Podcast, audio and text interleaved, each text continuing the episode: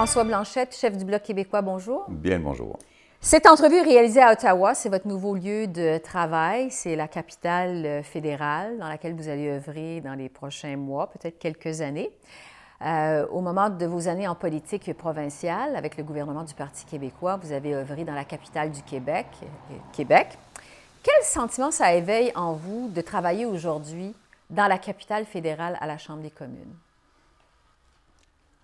À Québec, c'est ma capitale nationale. Je suis un Québécois. Je souhaite que le Québec fasse le choix d'être un pays à part entière et il n'aurait comme capitale que Québec.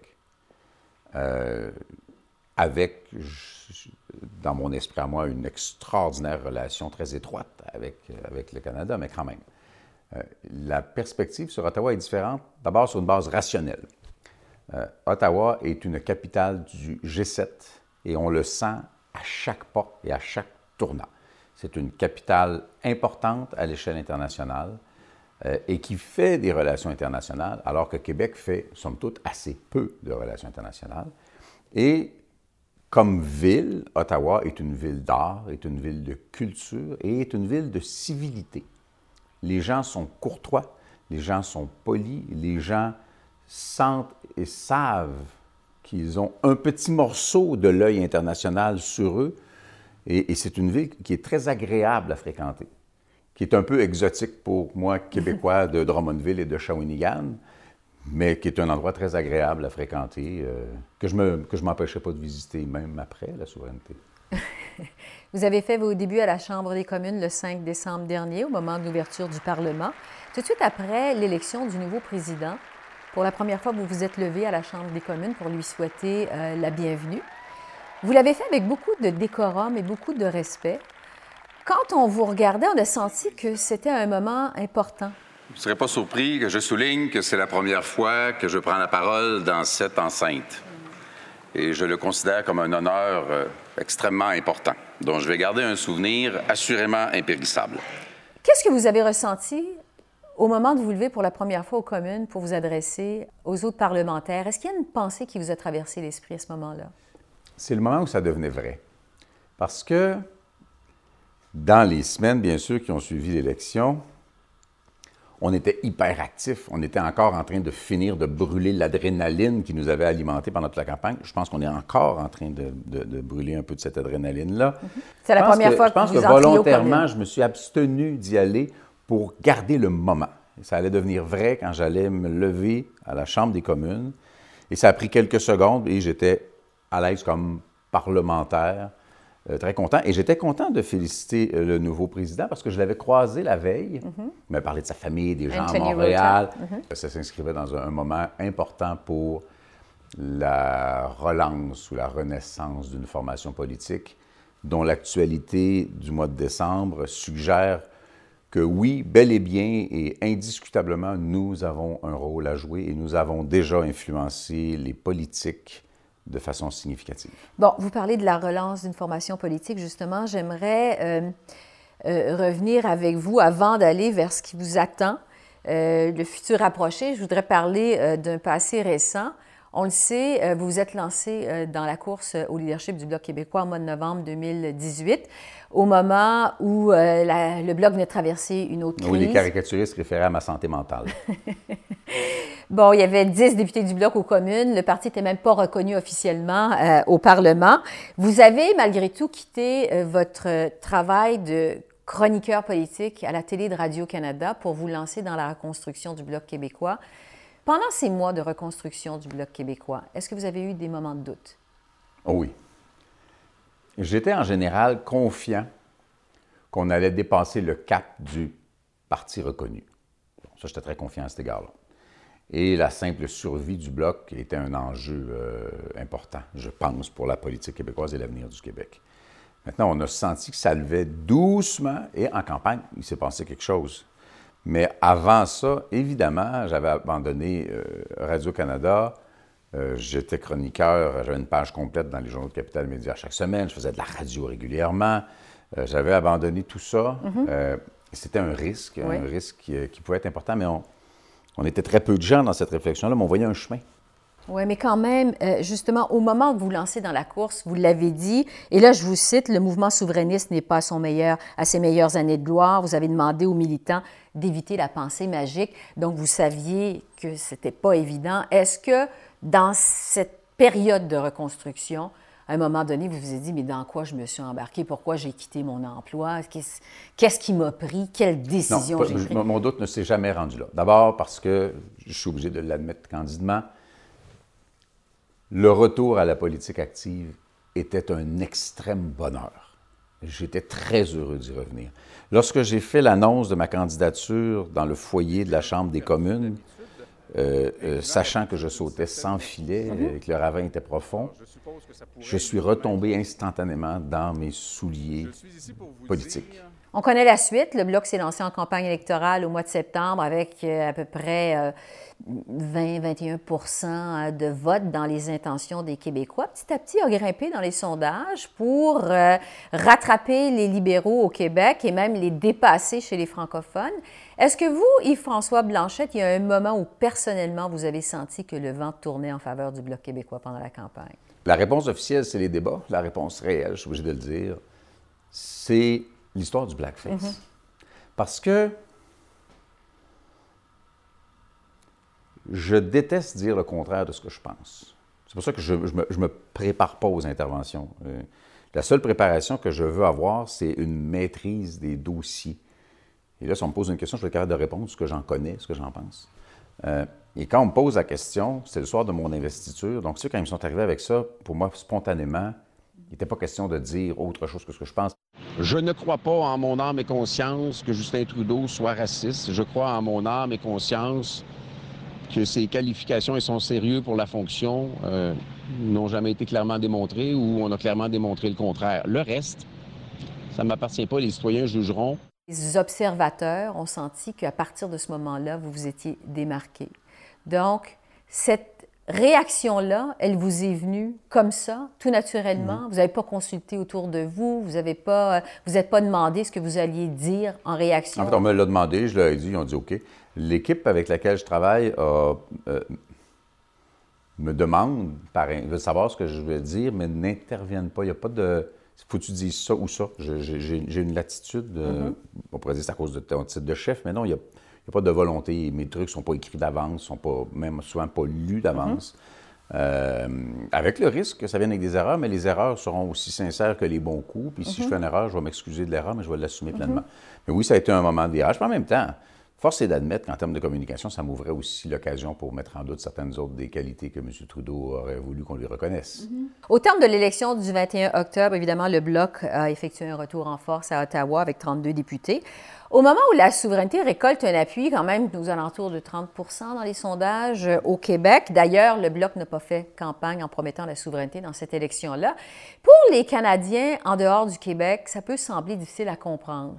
Ça fait euh, quasiment 30 ans que le Bloc euh, est créé. Comment voyez-vous la mission du Bloc québécois à Ottawa en 2020? Tant et aussi longtemps que le Québec n'est pas un État souverain, le Bloc a sa pertinence. Parce que le Bloc sert à éviter que la nation québécoise ne mandate à Ottawa des gens dont le travail sera de défaire ce qu'ils ont mandaté sur le Québec de faire. Pourquoi est-ce que le Québec se mettrait dans une posture où un Parlement où il délègue des gens va à l'encontre d'un autre Parlement où il délègue des gens. Et ça s'inscrit dans une renaissance très significative d'une fierté nationale. C'est la chose qu'on m'a le plus dite pendant la campagne, c'est que le Bloc redonnait de la fierté aux gens parce que, en politique québécoise, à part le court épisode de Mme Marois, il y a eu 15 ans d'un gouvernement qui, à des égards, était plus nationaliste. Mettons, celui de M. Couillard était tout sauf nationaliste, mais M. Charret, quand même, par moment, avait une, certaine expression nationale. Mais les Québécois se faisaient culpabiliser à chaque fois qu'ils exprimaient des valeurs qui sont les leurs, puis un désir encore de protéger ou de promouvoir leur langue. Et là, soudainement, avec l'élection d'un Parlement à Québec qui était quand même très nationaliste, on peut mm-hmm. additionner le Parti québécois puis la Coalition Avenir Québec au moins à cet égard-là, Là, il y avait, et la tendance se poursuit, il y a des candidats à la direction du Parti libéral qui se revendiquent aussi du nationalisme aujourd'hui. C'est dans cet, élan-là que le Bloc s'inscrit. Pour moi, une des finalités du nationalisme, c'est l'exercice de la souveraineté. Ensuite, si on additionne les votes de Québec solidaire et du Parti québécois, on arrive à dans 30 quelques pourcents. Nous, on est dans 30 quelques pourcents. Les appuis à l'idée de souveraineté sont à 30 quelques pourcents. Mais nous, on doit admettre qu'il y a un pourcentage important d'électeurs qui nous ont dit, important vraiment, là, qui nous ont dit, je ne suis pas souverainiste, mais nous allons voter pour vous parce que c'est vous qui allez le mieux nous défendre et nous représenter à Ottawa, ce qu'on essaie de faire avec beaucoup d'intégrité. Je ne veux pas casser le Parlement pour prouver que le Parlement est cassé. Ce qu'on est capable d'obtenir comme gain, on va le faire. Et même si le Canada fonctionnait merveilleusement bien, je croirais quand même que le Québec devrait s'approprier les attributs de la souveraineté parce que c'est le cheminement normal d'une nation. Parce que vous avez dit euh, récemment, travailler dans les intérêts du Québec, ce n'est pas nécessairement travailler contre les intérêts du Canada. Ça, c'est clair. Qu'est-ce que vous vouliez dire? Je veux dire simplement que les intérêts des deux convergent parfois, souvent. On insiste sur, sur ce, qui, ce qui diverge, évidemment. Mais les intérêts du Canada, du Québec, des États-Unis, de la France, de beaucoup de nations convergent. Et lorsque c'est le cas, il faut le reconnaître. Je n'ai pas d'intérêt à nuire au Canada, ça ne me sert pas, c'est pas mon intention. J'ai J'aime ce pays que je voudrais être un pays voisin. J'ai visité beaucoup Vous aimez de le Canada? villes. Ben oui, j'ai visité beaucoup de villes canadiennes. Vancouver est une ville extraordinaire. Toronto est une ville de culture extraordinaire. J'adore le Royal Ontario Museum en passant. J'ai été dans beaucoup de villes canadiennes. C'est merveilleux. Mais je n'ai pas besoin d'être Canadien pour admirer les villes canadiennes. J'aime aussi aller à New York et je ne suis pas américain. Puis je vais assez souvent à Paris puis je ne suis pas français. Je vais vous parler de Lucien Bouchard, qui est un des anciens chefs du Bloc québécois, qui est aussi le père fondateur du Bloc québécois. Euh, au lendemain de l'élection, le 22 octobre, M. Bouchard s'adressait à un dîner bénéfice à Montréal à 500 personnes. On lui a demandé de commenter le résultat euh, de l'élection. Euh, M. Bouchard a dit, et ça s'est retrouvé euh, dans les médias parce que ça fait quand même parler, je crois encore que la meilleure chose pour le Québec, c'est la souveraineté. Mais les Québécois en ont décidé autrement. Il n'y en aura plus d'autres référendums. On est dans le Canada, il faut l'accepter. La souveraineté, ça se gagne sur le terrain avec les Québécois, et les Québécois, ils n'en veulent pas. M. Bouchard a ajouté, j'aimerais mieux trois ministres de plus à la table où ça se décide que 30 députés du Bloc. Comment avez-vous réagi aux propos de M. Bouchard? Je me nourris de l'idée qu'il a soutenue qu'il croit encore que le Québec serait mieux s'il était souverain. Alors je prends sur moi le défi de lui démontrer que le Bloc est encore un outil capable de nous amener dans cette direction-là. En cas, lui semble en reste- douter. Et c'est correct. Je souhaite qu'il y ait des gens qui doutent. Je souhaite qu'il y ait des Québécois qui doutent. Je souhaite que nos adversaires soient les meilleurs possibles. Parce qu'ils vont m'obliger, puis obliger nos députés, puis nos équipes, chaque jour, à être le meilleur, les meilleurs possibles. Mais quand vous avez vu ces paroles, entendu ces paroles de M. Bouchard, votre réaction à vous? S'il avait dit qu'il ne croyait plus que la souveraineté du Québec soit une bonne chose pour le Québec, j'aurais été attristé. Mais à part de ça, de voir quelqu'un qui a euh, sa vie et sa carrière, euh, à la limite, même si ce n'était pas son intention, présenter un espèce de défi à la gang de jeunes qui vient d'arriver là puis de s'approprier le parti qu'il a, qu'il a fait naître, euh, moi, ça m'a stimulé. J'ai un désir profond de prouver à M. Bouchard que son intuition originale était la bonne.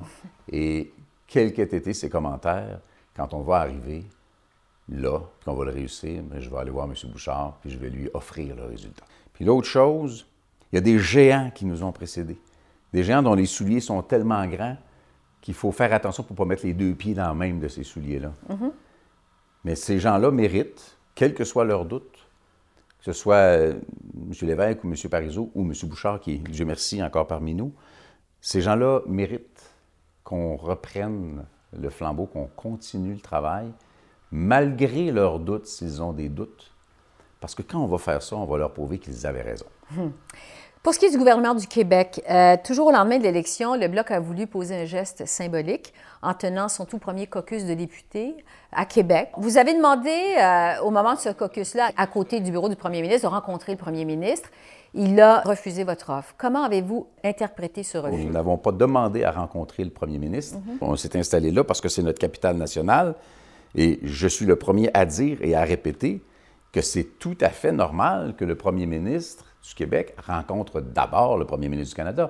Voir si le premier ministre du Québec, qui devra formuler des demandes au gouvernement canadien, va commencer par aller faire une petite rencontre sympathique avec le chef de la deuxième opposition indépendantiste de surcroît. Mhm. Ça aurait été une grave erreur de M. Legault. Mais Il n'y a vous pas avez ouvert la porte à à le rencontrer quand même? S'il y avait eu une possibilité de rencontre, on l'aurait certainement fait. Mais, Mais- je ne m'attendais pas à une telle chose. On s'en allait à Québec parce que c'est notre capitale et notre capitale n'appartient pas à un parti politique quel qu'il soit. Donc, votre interprétation de ça, c'est que c'était normal finalement. C'était- Je l'ai dit la journée même et répété à de nombreuses Mm-hmm. reprises, c'était tout à fait normal. Je suis convaincu qu'il y a dans l'environnement prochain une rencontre avec M. Legault, puis qu'on pourra voir comment on peut soutenir les demandes du Québec qui sont l'objet d'un consensus à l'Assemblée nationale. Et au lendemain de ça, la ministre des euh, responsables des relations avec des affaires canadiennes, des oui. exactement des affaires canadiennes, Sonia Lebel, bon, a dit euh, le bloc euh, va pas être le porte-parole euh, du Québec à Ottawa. On va se parler de ministre à ministre. Certains ont dit que le gouvernement du Québec tentait de minimiser la présence du bloc à Ottawa. Comment vous avez interprété ça? Je pense que ce serait assez normal de leur part de le faire. Ils ont mon numéro de téléphone. À un moment donné, ils vont vouloir quelque chose d'Ottawa. Ottawa ne le leur donnera pas. Nous, on va penser que c'est une bonne chose pour le Québec. Puis on va le demander. Puis éventuellement, ils vont trouver ça bien le fun qu'on le demande. Et ça va nous faire plaisir de collaborer. On sent que ça vient vous chercher. Elle n'avait pas besoin, euh, elle avait pas besoin de préciser qu'on n'était pas l'interlocuteur principal, ça va de soi, Mm-hmm. mais on sera un interlocuteur et aussi le Bloc québécois n'est pas un instrument ou une prolongation d'un parti politique, quel qu'il soit à Québec. Pour ce qui est de vos euh, travaux, votre rôle aux communes, bon, on est dans un contexte de gouvernement minoritaire. Le Bloc s'est empressé euh, de voter en faveur du discours du trône. Il y a plusieurs observateurs qui ont dit finalement le Bloc québécois n'est pas intéressé à faire pression sur le gouvernement, il veut juste se faire en sorte que le gouvernement se maintienne au pouvoir le plus longtemps possible. Finalement, vous avez comme rajusté le tir un petit peu, durci le ton, notamment euh, lors de la signature de la dernière mouture de l'accord de libre-échange Canada-États-Unis-Mexique. Est-ce que ça vous a piqué euh, qu'on dise euh, dans les médias que le Bloc allait être le meilleur allié du gouvernement libéral de Justin Trudeau à Ottawa? Il y a beaucoup de choses qui se disent dans les médias qui m'ont piqué à plusieurs reprises. Alors, on peut les reprendre une à la fois. D'abord, je ne me suis pas empressé. Quand notre réponse a été prête, on l'a donnée. Elle a été prête vite. Ensuite de ça, les petits jeux de fin finaudage politique sont assez peu ma tasse de thé. Le NPD ne veut pas aller en élection. Les conservateurs ne veulent pas aller en élection. Vous non plus. Les libéraux ne veulent pas aller en élection. On ne veut pas aller en élection. Les seuls qui sont prêts à le dire, c'est nous. Nous, on ne veut pas. Pourquoi on irait là? Le gouvernement a eu l'intelligence de mettre dans le discours du trône des éléments qui sont très compatibles avec les demandes du Québec et les demandes du Bloc, d'une part. Et il s'est abstenu d'écrire le mot pétrole, bien qu'on le lise en filigrane assez facilement dans la section, c'est un peu odieux, changement climatique. Alors moi, j'avais aucune raison de voter contre ça. Et en appuyant le discours du trône, ce qui était notre position réelle, on a réussi à démontrer en cinq secondes que tant on- quand on la veut, la balance du pouvoir, on l'a. Et bien sûr, ça a laissé le NPD et les conservateurs dans une position un peu fâcheuse. Et l'autre élément que ça a permis de faire, c'est que les, les conservateurs ont déposé un amendement au discours du trône. Et c'est nous qui avons amené toutes les demandes du Québec dans un sous-amendement.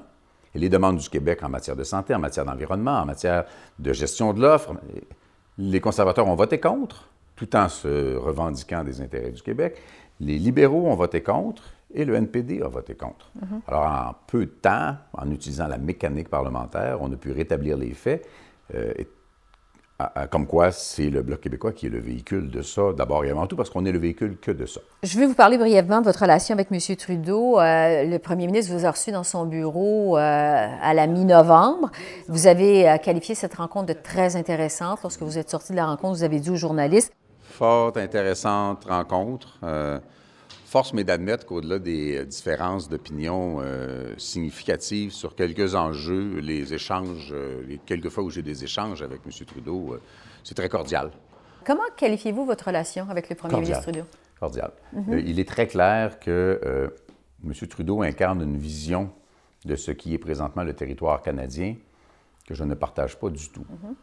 En revanche, il le fait d'une façon courtoise, il le fait d'une façon civile, que moi je respecte et c'est une valeur que je veux porter aussi. J'ai été très clair avec nos gens. Euh, les coups de poing sur les bureaux et les insultes à travers le Parlement, je pense qu'on est tout à fait d'accord sur le fait que ça ne doit pas se produire dans un Parlement. Les gens s'attendent de nous à ce qu'on ait des comportements élégants avec pour seul objectif de faire progresser, progresser les dossiers et les enjeux qui nous ont confiés. Il va évidemment avoir euh, des sujets sur lesquels on va avoir des, conversations plus robustes, mais les Canadiens s'attendent à ça aussi. Euh, et euh, mon engagement, c'est de, toujours travailler dans, le respect et dans la collaboration avec tous les partis au Parlement. Alors, ça va de d'une rencontre où manifestement il avait pris connaissance du programme du Bloc québécois, il avait sélectionné des éléments de ce programme qui ne sont pas incompatibles avec le sien et il allait mettre ça de l'avant, ce qu'il a fait. Donc pour nous, ben, ça vient de prouver que nous pouvons influencer favorablement dans le sens des intérêts du Québec en attendant que le Québec prenne de grandes décisions pour son avenir. On peut influencer favorablement les choses pour le mm-hmm. Québec. C'est le mandat que les Québécois nous ont donné. Et outre ça, à chaque fois que j'ai une question ou que je dois interpeller M. Trudeau publiquement ou privément, ça se passe très bien il est avenant, il est à l'écoute. Je pense qu'on a une relation qui est constructive sans nier ce que sont nos différences. Oui. Parlez de civilité. Euh, au moment de vous adresser à votre caucus de députés au lendemain d'élection, vous leur avez dit, le Bloc québécois est différent des autres et va se comporter différemment. Vous êtes le caucus qui va changer la façon dont on fait la politique. Alors qu'on le sait, l'expression euh, faire de la politique autrement est plus que galvaudée par les temps qui courent. Qu'est-ce que ça veut dire pour vous, faire de la politique autrement? Ça veut dire qu'à date, nos gens ne crient pas dans le Parlement. Nos gens n'insultent pas les autres dans le Parlement. Les gens ne font pas d'injures. Il n'y a pas de rancune personnelle. Il n'y a pas de jeu de partisane. Il n'y a pas de, manipulation des faits pour s'opposer à quelque chose auquel on ne devrait pas s'opposer. Et ça, en soi, c'est déjà faire la politique. Autrement, on l'a tellement dit sans le faire que je comprends qu'on puisse avoir des doutes, mais je pense que les Québécois nous ont cru et on a le devoir solennel d'être à la hauteur de ce mandat-là. Avec un ton plus calme, plus posé, plus positif. C'est ce que vous avez souhaité aussi. C'est ce qu'on nourrit, c'est ce qu'on entretient. Je regarde euh, ce qu'ont été au mois de décembre les premières questions de nos nouveaux élus. Et les plus anciens d'entre nous, on avait un sourire jusque-là, tellement ils sont tellement bons.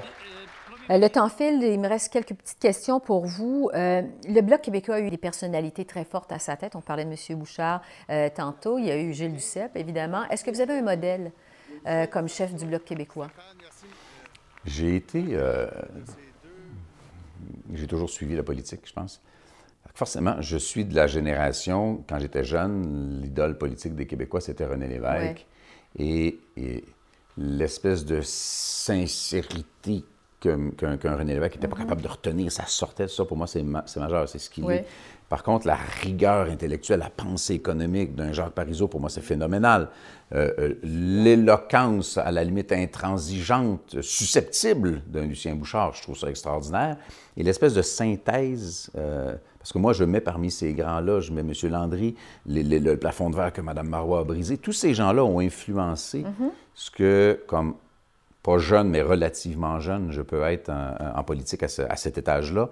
Tout ça l'a influencé. Je ne peux toujours pas regarder les images de 76 ou de 1980 sans être profondément troublé. Mm-hmm. Ça interpelle ce qu'on est comme, comme, comme être humain. Et tous ces géants-là ont influencé. Chaque fois que Mme Marot m'a envoyé un petit mot, « Hey, t'étais bon », ça me fait profondément plaisir parce que Pauline Marois est ma première ministre, mhm. celle qui m'a fait confiance. J'aimerais terminer l'entrevue sur une note plus personnelle. Euh, pendant la campagne électorale, vous avez donné une entrevue portrait à la presse euh, dans laquelle vous vous êtes ouvert sur euh, des problèmes personnels que vous avez eus. En fait, bon, vous avez raconté qu'après avoir quitté la politique provinciale en 2014, vous avez passé, euh, traversé une période difficile financièrement. Euh, C'était difficile de vous trouver du travail. Donc, économiquement, ça a été très difficile pour vous. Euh, Aujourd'hui, il y a plusieurs, il y a beaucoup de monde qui ont de l'admiration pour ce que vous avez fait avec le Bloc québécois. tous les analystes s'entendent pour dire que c'est vous qui avez mené la meilleure campagne électorale. Quand même, c'est un retour marquant. C'est assez exceptionnel ce que vous avez accompli. quelle leçon vous tirez de ça? Une comparaison. Quand j'étais en musique, il y avait 100 personnes qui m'envoyaient des cassettes, des chansons qu'ils faisaient puis qui voulaient faire une carrière. Puis je ne pouvais pas encourager tout ce monde-là à faire une carrière parce que sur les 100, il y en a peut-être un qui allait faire une carrière. je ne dirais pas aux gens, euh, dans un gros cliché, poursuivez vos rêves et tout et tout parce que vous allez voir, ça va se produire. Mm-hmm. Il y en a un paquet à qui ça n'arrivera pas pareil en politique comme en musique. Je suis euh, privilégié qu'il y a eu un chemin que j'ai pu emprunter. Euh, on ne serait pas là où on est si on n'était pas passé où on est passé. Les périodes difficiles où ma conjointe m'a soutenu, euh, euh, où j'avais quand même des responsabilités, des enfants qui, avaient des besoins, cette période-là a été extrêmement difficile, mais ça n'a pas éteint la passion que j'ai pour le service public. Et une des choses qui me rend le plus content à l'heure actuelle, c'est je ne sens pas dans mon quotidien ou dans celui de, la gang qu'on a fait élire le reproche que les politiciens, c'est tous des pourris, c'est tous des pas bons, c'est tous des manipulateurs.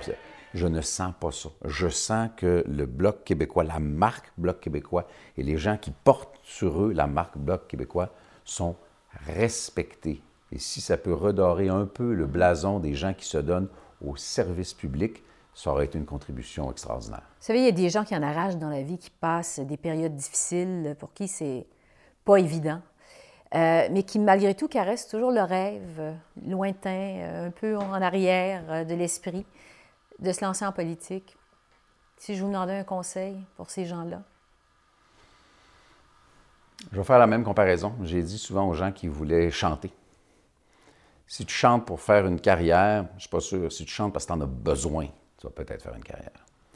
Je n'ai peut-être jamais été capable d'imaginer, depuis que j'ai goûté à la politique, et ça on parle de quand j'étais jeune, j'ai travaillé avec M. Parizeau dans les années 80, depuis que j'ai goûté ça, ça a toujours fait partie de ce que je suis profondément, et je n'ai jamais imaginé devoir faire réellement, totalement et irrémédiablement le deuil de ce désir-là qui est tellement nourrissant. Là. Euh, oui, c'est le fun au quotidien, puis tu l'excitation, mais il n'y a pas juste des belles périodes en politique. Le service public. Il y, a, des gens qui le font de plein de façons. Justement, ma conjointe est conseillère municipale et, et, elle se donne avec la même passion à ça, au service public. Faire quelque chose pour les gens, parce que ultimement, si on veut laisser une trace, ça va être comme ça. Euh, et ça, ça m'avait jamais, ça n'a jamais cessé de, de m'habiter. Ceux qui veulent l'essayer, je dis, allez-y, mais il faut être conscient qu'il y a 338 députés à la Chambre des communes, 125 euh, au Parlement à Québec, et qu'il y a beaucoup plus de gens qui ont perdu des élections qu'il y en a qui en ont gagné. Il faut garder ça à l'esprit. Il faut le savoir, c'est le prix à payer, c'est le risque à prendre. Mais si tu le laissais, si tu le laissais, tu n'es pas sûr de réussir. Mais si tu ne le laissais pas, tu es sûr de ne pas réussir. Mm-hmm. Yves-François Blanchette, chef du Bloc québécois, merci beaucoup. Un grand plaisir, comme toujours.